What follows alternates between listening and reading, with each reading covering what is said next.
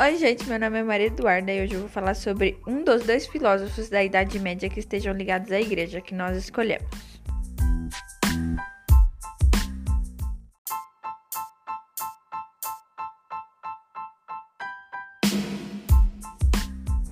Vou falar sobre a filosofia dos padres apologistas.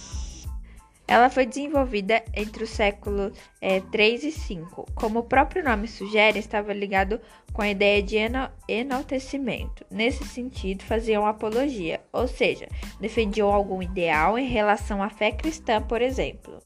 Dessa forma, utilizam argumentos e figuras de linguagem para dialogar com os gregos adeptos da filosofia greco-romana.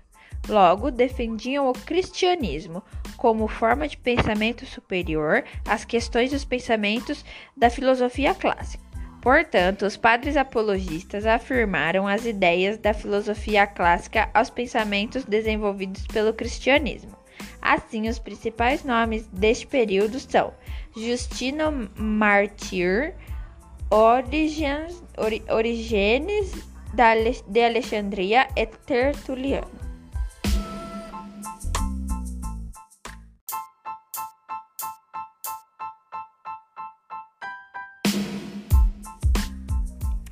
Oi, sou eu. Hoje eu vim falar sobre filósofos da Idade Média que estejam ligados à Igreja.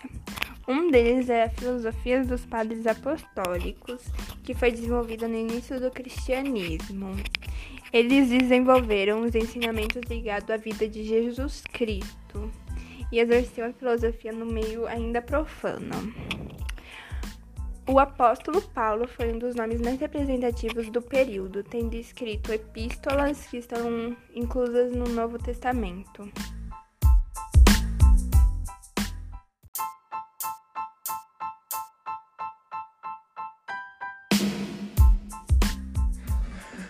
Oi, eu sou o Leonardo e vou falar sobre um dos filósofos iluministas, Galileu Galilei.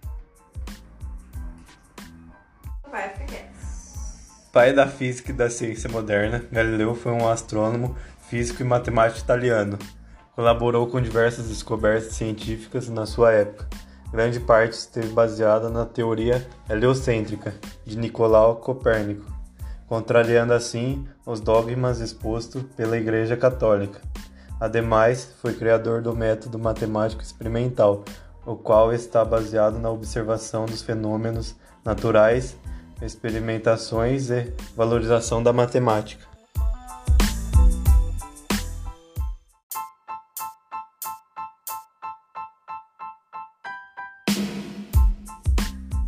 Oi, meu nome é Giovanna e vim falar sobre o filósofo Montesquieu. Filósofo e jurista francês do Iluminismo, Montesquieu foi um defensor da democracia e crítico do absolutismo e catolicismo.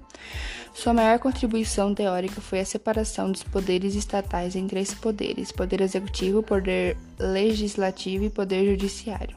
Essa teoria foi formulada em sua obra O Espírito das Leis. Segundo ele, essa caracterização protegeria as liberdades individuais ao mesmo tempo que evitaria abusos dos governantes.